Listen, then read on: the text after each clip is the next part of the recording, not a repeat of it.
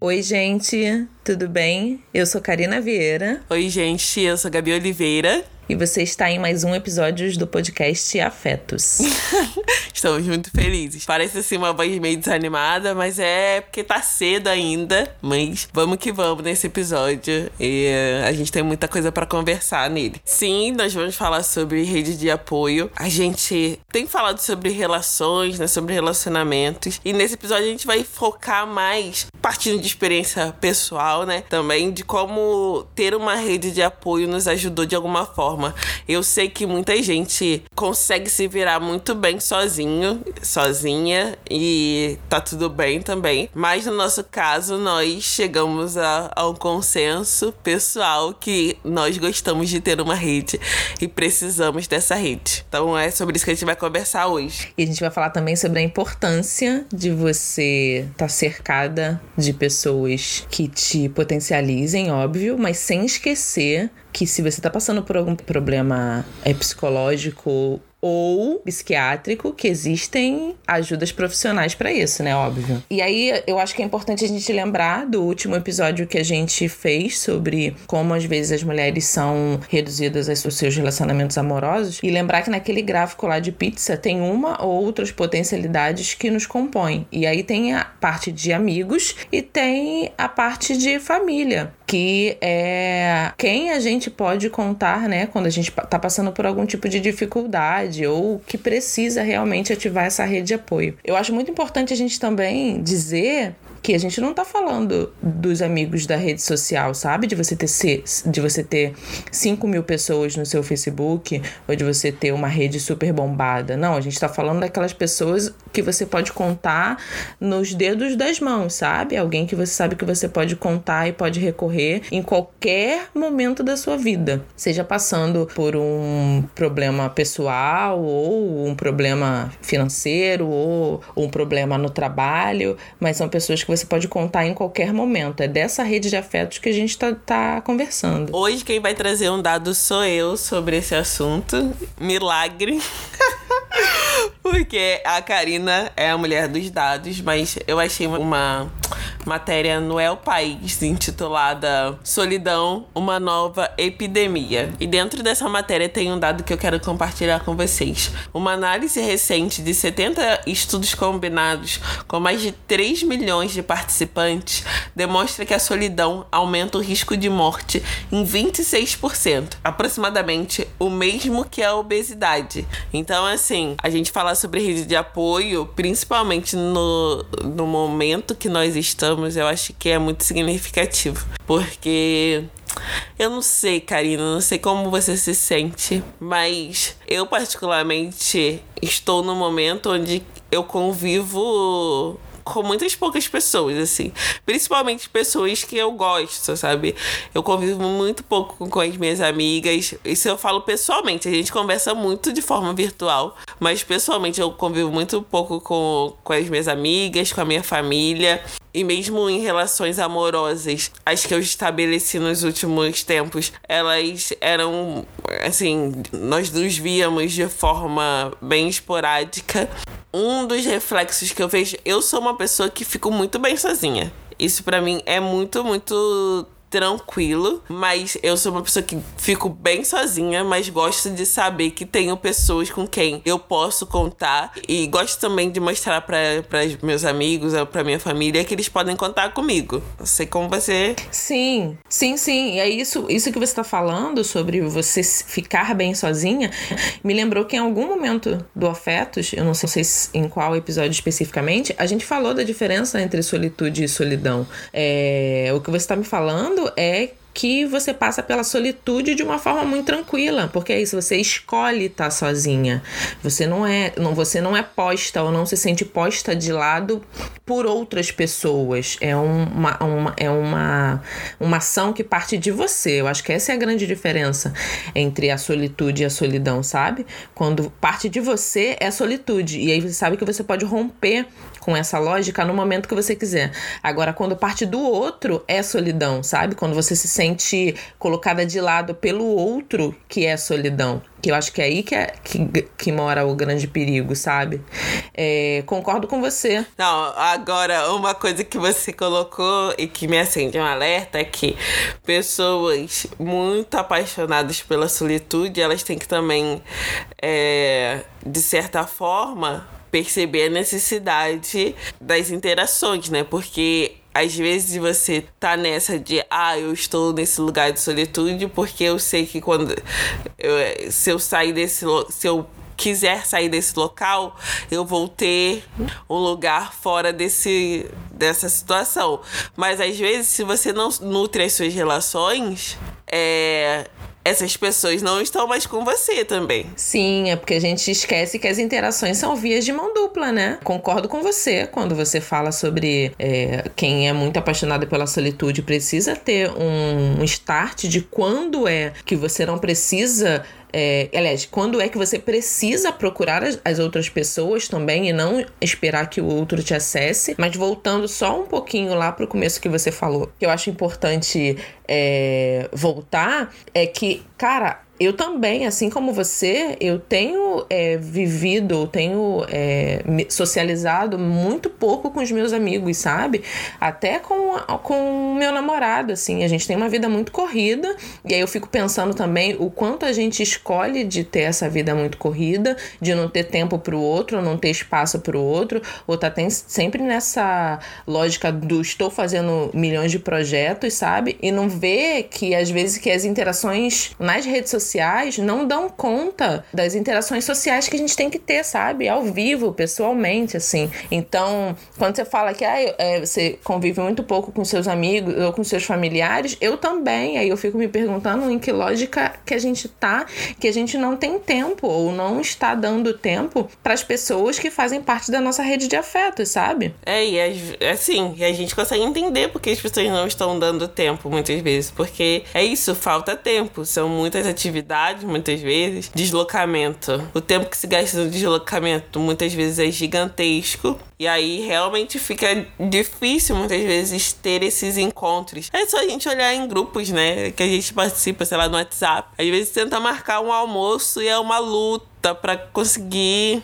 alinhar as agendas. Sim, sim, eu tô passando isso agora num almoço de família que eu tô tentando marcar, que a gente, né, eu e minhas irmãs estamos tentando marcar, e sempre alguém não pode, ou não dá, ou porque a pessoa vai estar trabalhando, eu trabalho no final de semana, meu irmão também trabalha no final de semana, e acaba que a gente não consegue, e tá, sei lá, há um mês pelo menos tentando marcar esse almoço de família, porque as nossas interações estão acontecendo somente na, no, na rede social, sabe? É, é muito, muito, muito complicado, assim. E aí eu fico me questionando, porque ao mesmo tempo que a gente tá sempre em contato, a gente tá sempre conversando com alguém, a gente tá sempre interagindo com as pessoas. Outro dia eu tava conversando isso com, com uma colega, né? Sobre a ansiedade que, que as redes sociais nos trazem, no sentido de dessas conexões com as pessoas. Tanto eu quanto ela, nós tivemos problemas com, por exemplo, as pessoas que nós estávamos nos relacionando demorarem muito para responder ou não responderem no, na mesma velocidade com que a gente entende que deve ser a interação, por exemplo, no WhatsApp. Aí, aí entra naquela coisa do se não responde rápido é por falta de interesse. Se quisesse, respondia e tal. Aí eu tava falando com ela, eu falei, é, eu vivo um pouco dessa ansiedade. Eu acho que hoje até menos, é, porque a gente vai passando por processos. Mas, ao mesmo tempo, eu falei, você já parou pra pensar que nós somos a primeira geração a ter esse tipo de contato tão intenso com a pessoa pessoa que a gente se relaciona nos últimos anos, né? Não falando. Quando todo mundo morava em, aldeia ou sei lá, não sei, as pessoas tinham muito contato. Sim, sim. Mas no, na, nas últimas décadas, talvez nos últimos séculos, nós somos o, o grupo que mais tem interação, assim, porque a gente consegue falar com outro quando tá no trabalho, às vezes, consegue falar com outro quando tá no, se deslocando. E antigamente não existia isso, esse tipo de contato, e as relações existiam, o sentimento pelo outro existia. Então por que a gente, então por que a gente agora enquadra? Sim, isso é muito louco, né? O a pessoa gostar ou não da gente, ou seja amizade ou seja relacionamento amoroso, nessa coisa do a pessoa precisar se comunicar comunicar o tempo todo comigo. Eu acho que é pela facilidade. É, existe a parada de ser muito fácil, sabe? O contato com o outro tá na, na palma da sua mão. Mais ou menos isso. E aí a gente fica se questionando que o outro realmente não faz porque não quer. Ah, ele não. É isso, não tem interesse, não quer. Mas a gente esquece de alguns pontos que precisam ser levantados. Quando você falou que há poucas décadas ou séculos atrás as pessoas não, não se comunicavam tanto, eu fico pensando nisso, sabe? Das pessoas que saíam para trabalhar, não tinham acesso a telefones celulares e aí só se viam no final do dia. E aí só falavam com o seu companheiro ou com a sua companheira ou com a sua família no final do dia quando voltava para casa, sabe? E agora a gente tem uma facilidade muito grande, porque é isso, o contato com o outro tá na palma da mão o tempo inteiro.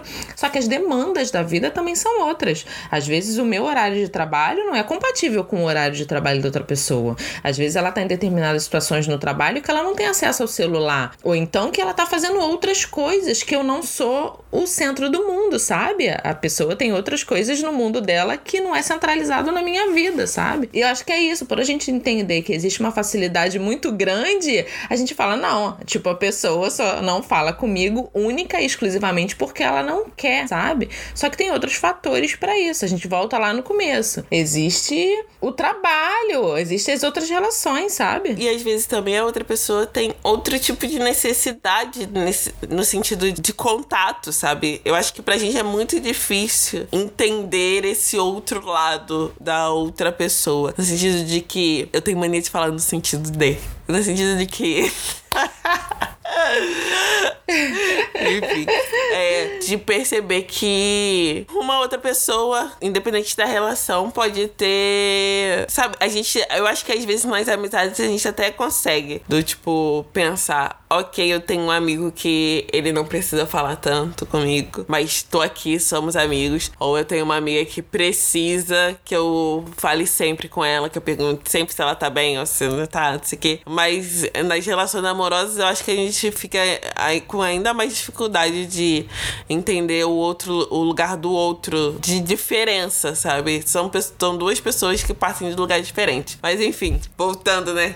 Não, eu concordo com você na parada da amizade, principalmente. Porque é isso, tem amizades que elas precisam de um contato mais diário, que elas precisam de uma manutenção que seja diariamente, e tem amizades que você vai falar, sei lá, uma vez a cada 15 dias e você vai partir do mesmo ponto onde você parou, sabe? Sim. Que é isso. As amizades são construídas de formas distintas e porque as pessoas também são pessoas distintas. É... Eu lembrei, a gente tá falando sobre isso, né? Sobre o como as redes sociais muitas vezes aproximam a gente, tem a função de aproximar a gente, mas às vezes deixam a gente com essa sensação de que a gente tá solitário o tempo inteiro. É... Eu lembrei de um livro que eu li chamado Sociedade do Cansaço, de um filósofo é, coreano chamado Bin Chun Han. Eu vou deixar o nome do livro e o nome do filósofo linkado lá no post do Twitter e que eu não entendi metade do livro, da, metade pro do, a, o começo do livro, na verdade, porque ele traz muitos filósofos que eu não tive contato, é, nem na faculdade nem fora da faculdade, nunca foram minha área de interesse estudar sobre esses filósofos. E aí são muitas conceituações e eu achei bem difícil o começo do livro. Mas na metade pro final ele fala sobre o aumento, então a forte incidência das redes sociais nas nossas vidas, sabe? Como a gente tá o tempo inteiro com essa falsa sensação de que estamos conectados com todo mundo, mas sem estabelecer redes de contato que sejam não são reais, porque eu acredito que dá para estabelecer redes de contatos reais com as pessoas nas redes sociais, mas que ultrapassem as redes sociais, sabe? Se você parar para pensar assim, quantas pessoas você tem de número nas suas redes e quantas pessoas você encontra pessoalmente, sabe? Mais do que você encontra pessoalmente, você estabelece relações para além das redes sociais, sabe? Tipo, se as redes sociais acabassem hoje, quantas seriam as pessoas que você se encontraria pessoalmente, sabe? Eu acho que a gente também precisa refletir sobre essas redes que a gente está montando, sobre a importância dos encontros presencialmente, a importância e a manutenção desses encontros, sabe? Eu acredito que as relações se dão muito no olho no olho. É o que a gente estava falando no começo, né? Existem relações de amizade que a gente vai se encontrar muito esporadicamente, mas que A partir do momento que a gente se encontra, parece que a conversa parte do outro princípio, né? A parte lá de, da onde ela terminou. E tem amizades que parece que se você não encontra com a pessoa, ela meio que vai ruindo, né? E aí se rompem, assim. Então é mais pra gente, acho que se colocar como sujeito dessa coisa de não esperar também que o outro faça o tempo inteiro, sabe? Me lembrou da letra do MC, da Levanteando, né? Vai, vai, porque agora é sua hora de ser a gente, sabe? Não esperar que o outro faça. É, isso que você falou me lembrou de um. Não lembro qual foi a série que eu assisti, mas acho que foi no Discovery Home Health. E aí era um episódio, eu acho que era um especial sobre redes sociais. E tinha uma mulher que no relato ela falava que tava numa profunda depressão e aí foram investigar o porquê. E aí a raiz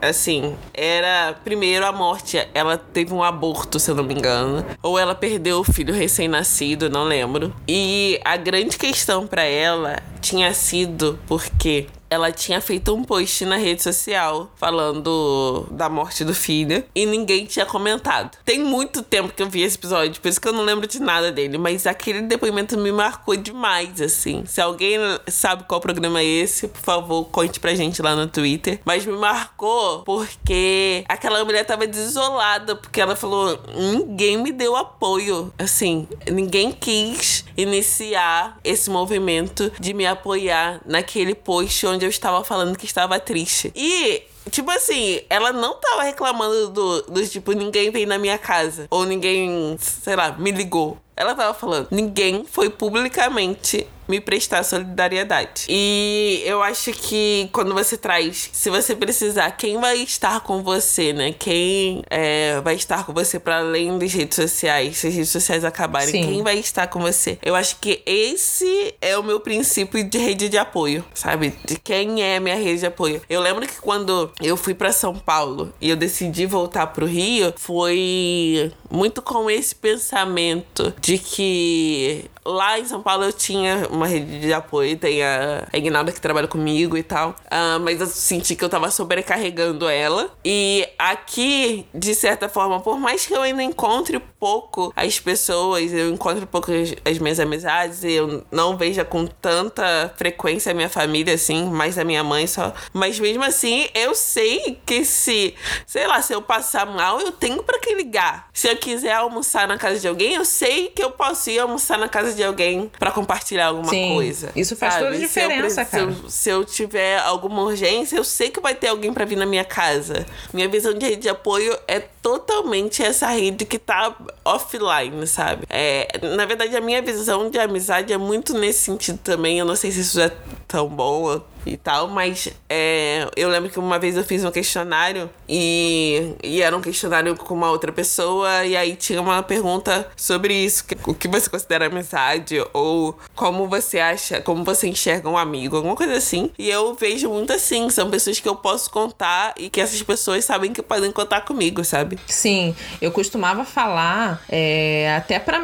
pra minha amiga, que é minha gerente hoje, que só é meu amigo quem me viu chorar. Porque rindo eu tô o tempo inteiro. Gargalhando ou com um sorriso na cara eu tô o tempo inteiro. Menos no transporte público. Mas é, eu, eu falei uma, uma vez pra ela, ela falou assim: Poxa, Karina, mas eu nunca te vi chorar. Eu falei: Não, mas você é exceção. Porque é exatamente isso que eu considero que é minha rede de apoio, sabe? É quem me viu num momento mais fragilizado possível e escolheu ficar, sabe? Quem me viu é, para além da família, né? Eu tô falando de, dos amigos assim. Quem me viu sem é, vantagem nenhuma, sabe? Sem a possibilidade de favorecer nada a outra pessoa e mesmo assim a pessoa escolheu ficar. Essa é a minha, é a minha definição de rede de apoio, assim, sabe? Por isso que eu falo que não é o número que você tem nas redes sociais, é aquelas pessoas que você pode contar no dedo das mãos, mas você fala, cara, independente do que eu estiver passando, essa pessoa vai me apoiar. E por apoio, eu não tô dizendo que é só concordância. por apoio, eu, eu conto também que é o puxão de orelha quando a gente deve tomar, que é aquela sacudida de tipo, cara, você errou aqui, então você tem que refletir e voltar atrás no que você fez. É muito nesse sentido de que rede de apoio é quem você pode contar. E não é contar só para passar a mão na sua cabeça. É contar muitas vezes para te trazer para a realidade, sabe? Para te dar aquele chacoalhão e te dar o impulso que você nem imaginava que você precisava, sabe? E sim, eu acredito muito nas redes de apoio apoio que se constroem a partir das redes sociais, mas que se as redes sociais acabarem agora, elas existirão também na vida real, sabe? Fora, melhor do que vida real, mas fora das redes sociais. E aí isso me lembrou, Gabi, do que a gente estava falando sobre como a gente não acredita que todas as pessoas são a mesma coisa, a gente acredita muito que existem múltiplas pessoas, diferentes pessoas, formas de existir no mundo que são muito distintas, a gente também acredita que existem formas de buscar ajuda que são muito distintas. E aí isso me lembrou duas coisas. Um, de um post que eu vi na no Twitter, que para mim, ao meu ver, foi extremamente leviano, onde uma pessoa falava que era possível sim fazer terapia ou ter uma consulta com a sua psicóloga é, no aplicativo. Eu achei muito leviano aquilo, porque é, eu acredito muito nessa coisa, sabe? De que não é só o que você fala que a sua terapeuta vai, vai analisar. Eu fiz terapia durante. Como assim no aplicativo? No aplicativo, tipo, você baixava um aplicativo e você conversava com o terapeuta pelo aplicativo, sabe? É como se a sua consulta fosse somente no aplicativo. Não, mas é. Sem vídeo? Sem vídeo? É, é.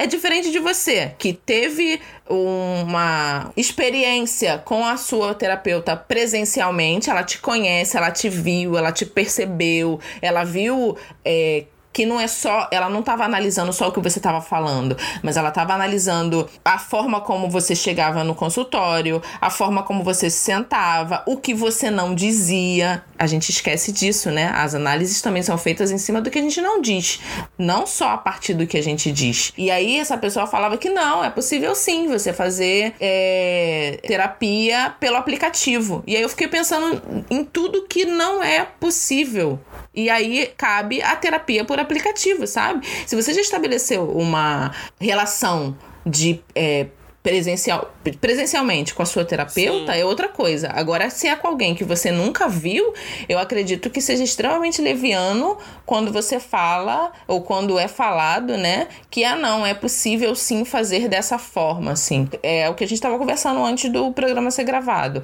É, existem múltiplas pessoas e existem múltiplos tratamentos e aí cabe a gente encontrar o que mais se adequa às nossas necessidades. O que não dá é para botar de repente, na conta ou na responsabilidade de um aparato tecnológico o nosso bem mais precioso, sabe? Que é a nossa vida, a nossa vida e a nossa saúde mental. Mas enfim, eu trouxe isso porque a gente sempre fala, né, de múltiplas pessoas, múltiplas possibilidades e falar para mim de cuidado sobre uma área que é extremamente importante de uma forma tão leviana foi alguma coisa que me acendeu um tipo, ops, eu acho que aqui isso precisa ser falado, sabe? Eu não sei, assim. Eu concordo. Eu não sei se eu, por exemplo, hoje, para quem não sabe, né, eu faço terapia por Skype. Quando eu vou em São Paulo, que eu encontro a minha terapeuta, porque eu morava em São Paulo, então eu comecei o processo é, terapêutico por lá. E aí, agora, eu estou no Rio de Janeiro. Eu não queria ir para outra terapeuta porque eu ia ter que começar a contar tudo de novo. E, gente, eu não ia ter paciência. E aí funciona, super, super funciona para mim. Mas, por exemplo, eu gosto muito de ir pessoalmente quando eu tô quando eu tô em São Paulo, porque existe uma diferença, sabe? Eu gosto de chegar lá, ver a minha psicóloga, falar com ela, sei lá, abraçar. Eu gosto disso. Ela é uma pessoa que abraça. Eu não sou uma pessoa muito de abraços, como muitas pessoas sabem. Mas eu tô, tô melhorando, Karina. Fala sério. Tá, claro. Não, cara, isso nunca foi motivo de crítica para mim. Tipo, exatamente. Eu acredito realmente, Gabi, que as pessoas são múltiplas e que elas expressam afetos e necessidades de diferentes formas. E aí o fato de eu chegar na sua casa já te abraçando e você. Oi, Karina é a sua forma de reagir, sabe? E eu não acredito que você precisa melhorar e abraçar mais. Só se isso fizer sentido para você e não para dar conta do desejo ou da vontade de outra pessoa, sabe? Ah, eu acho. Não, faz sentido para mim, gente. Por isso que eu falei melhorar. Então, você não quer.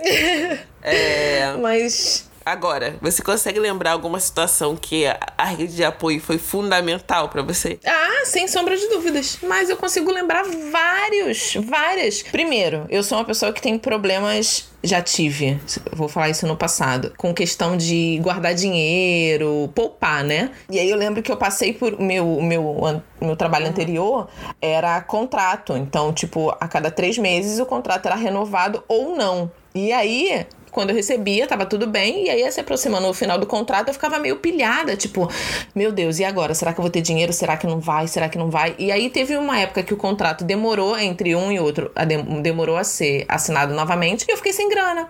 E eu fui conversei com um amigo meu, e ele falou: "Não, sem problema, te empresto, sem sombra de dúvidas. Só que você precisa se educar financeiramente, porque é isso, hoje eu posso te emprestar. E se eu não pudesse? Como é que você ia dar conta do, da sua grana, sabe? Isso daí, mais do que ele te emprestar, a frase final eu acho que mostra muito mais querer sua rede de apoio do que o fato do empréstimo. Com certeza! Eu não tenho dúvida. Porque é isso. É isso, assim. Tô aqui pra você, mas você sabe também que né, você precisa repensar algumas coisas. E não é, não, não é uma acusação, é tipo, Ei, amiga. Sim, sim. É por isso que eu falei que a rede de afeto não vai ser necessariamente quem passa a mão na sua cabeça. A rede de afeto vai ser quem te traz pra realidade. Vai ser aquela pessoa que te dá um chacoalhão e fala: Eu tô aqui para contar com você, mas você precisa se responsabilizar pelas suas coisas, sabe? Você precisa ser responsável pelas suas. É, os seus compromissos.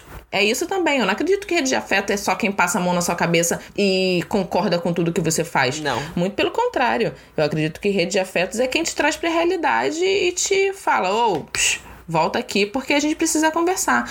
Mas eu falei dessa parada financeiro, mas eu lembrei da minha rede de afeto também quando a minha mãe faleceu, sabe? Que eu fui comunicar a várias amigas minhas e, cara, elas não titubearam, assim. O enterro da minha mãe foi um dia de semana, se eu não me engano, e todas elas estavam lá, sabe? Todas elas pararam as suas vidas, é, faltaram os seus trabalhos ou não foram para as suas aulas, porque sabiam que naquele dia, que era um dia de semana especificamente, a presença delas seria extremamente necessária necessárias. Isso eu lembro de duas, são dois episódios muito distintos, mas que é, eu posso poderia citar vários outros em que sim eu posso contar nas mãos, no dedo das mãos, os amigos que eu tenho, os amigos que eu vou levar para a vida inteira.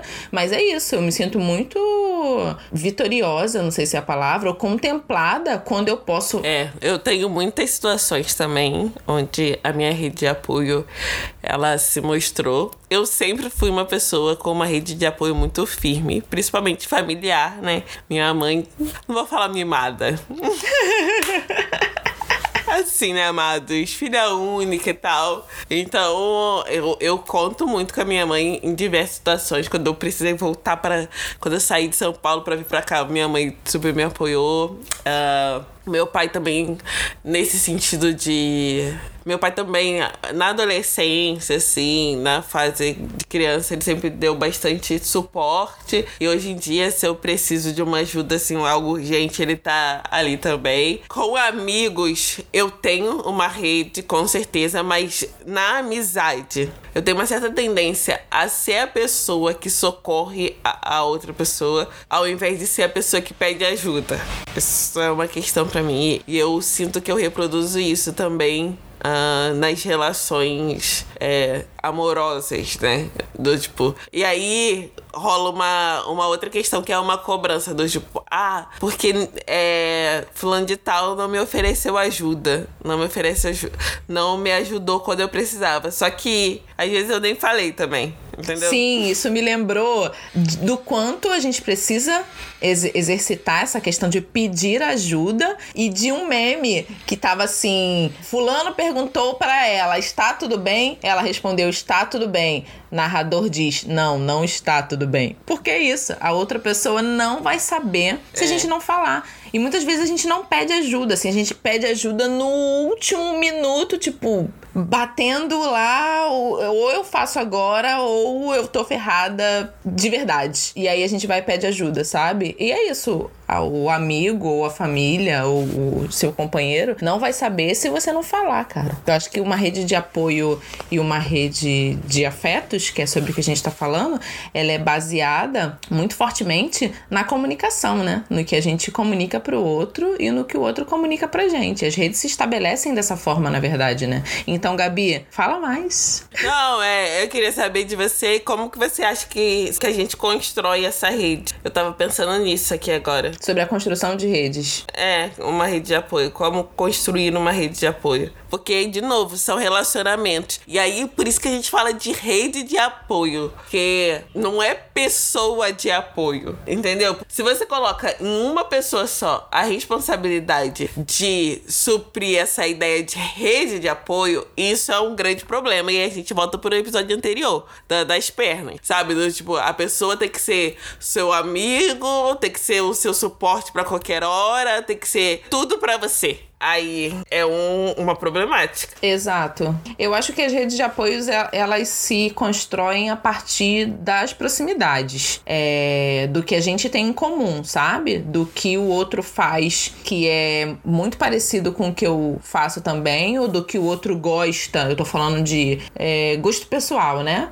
Afinal, as nossas amizades são construídas a partir disso, né? Você vai se aproximando de quem tem gostos parecidos com você. Mas eu acho importante a gente também delimitar que os nossos amigos não necessariamente precisam ser os nossos espelhos, né? A gente pode ter, eh, estabelecer relações de amizade com quem pensa diferente com a gente. Ou então a gente tá falando para os nossos iguais, sabe? A gente tá procurando só concordância pelo pro que a gente pensa e não tá entendendo que muitas vezes as relações se dão pelo conflito. As relações se aumentam, sabe? Elas ganham uma dimensão muito maior quando existem conflitos. E por conflitos eu tô dizendo que são pessoas que pensam diferentes, mas elas se encontram no que elas pensam iguais, sabe? Elas se aproximam do que elas têm como igual e não deixa com que as diferenças afastem elas, assim. Então acredito que uma rede de apoio ela é constituída por pessoas que tenham gostos parecidos com os seus, ou que tenham pensamentos parecidos com os seus. Não necessariamente pensamentos políticos, mas não necessariamente pensamentos. É, pessoas, por exemplo, vamos partir de três campos distintos.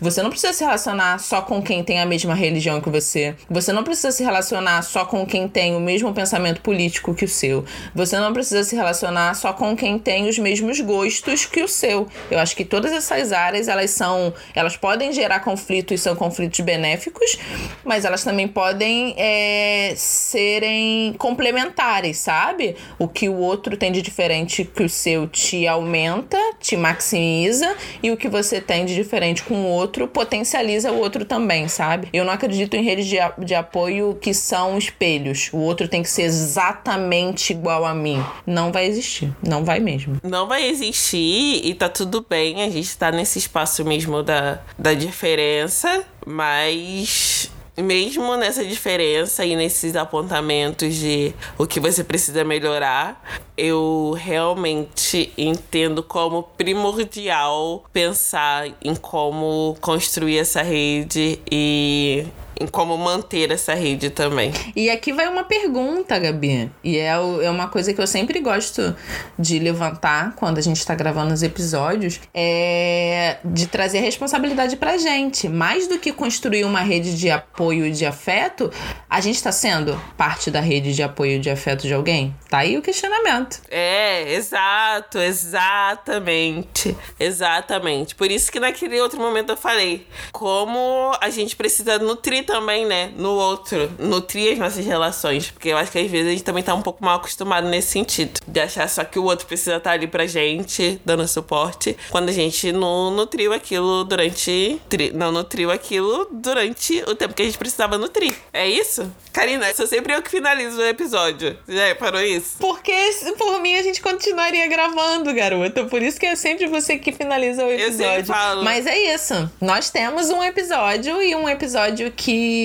é mais. É mais não, né? Mais um pra gente refletir e pensar que a rede de apoio que a gente necessita e que a gente quer e que a gente precisa, muitas vezes também é a rede de apoio que a gente tá dando pro outro, sabe? É muito mais de trazer, beleza, a gente precisa constituir uma rede de apoio, a gente precisa ter uma rede de apoio forte, porque é necessário pra gente se manter ativo e vivo nesse mundão que está cada vez mais depressivo e ansioso, mas é, trazendo a responsabilidade também para gente se a gente está fazendo parte da rede de apoio dos nossos amigos, sabe? Se a gente está sendo uma pessoa que está presente na nossa família, se a gente está sendo a pessoa que, em vez de cobrar é, o outro tá fazendo com que o outro se sinta seguro e apoiado. E nessa, nessa reflexão que eu termino este programa. Aplausos. Converse com. Converse com a gente lá no Twitter, arroba Pafetos. Que a gente tá adorando as interações de vocês, as mensagens que vocês mandam. Nos contem sobre a rede de apoio de vocês e quais momentos essa rede foi fundamental. E é isso. Até o próximo episódio. Tchau, tchau, gente. Tchau, tchau. Beijo.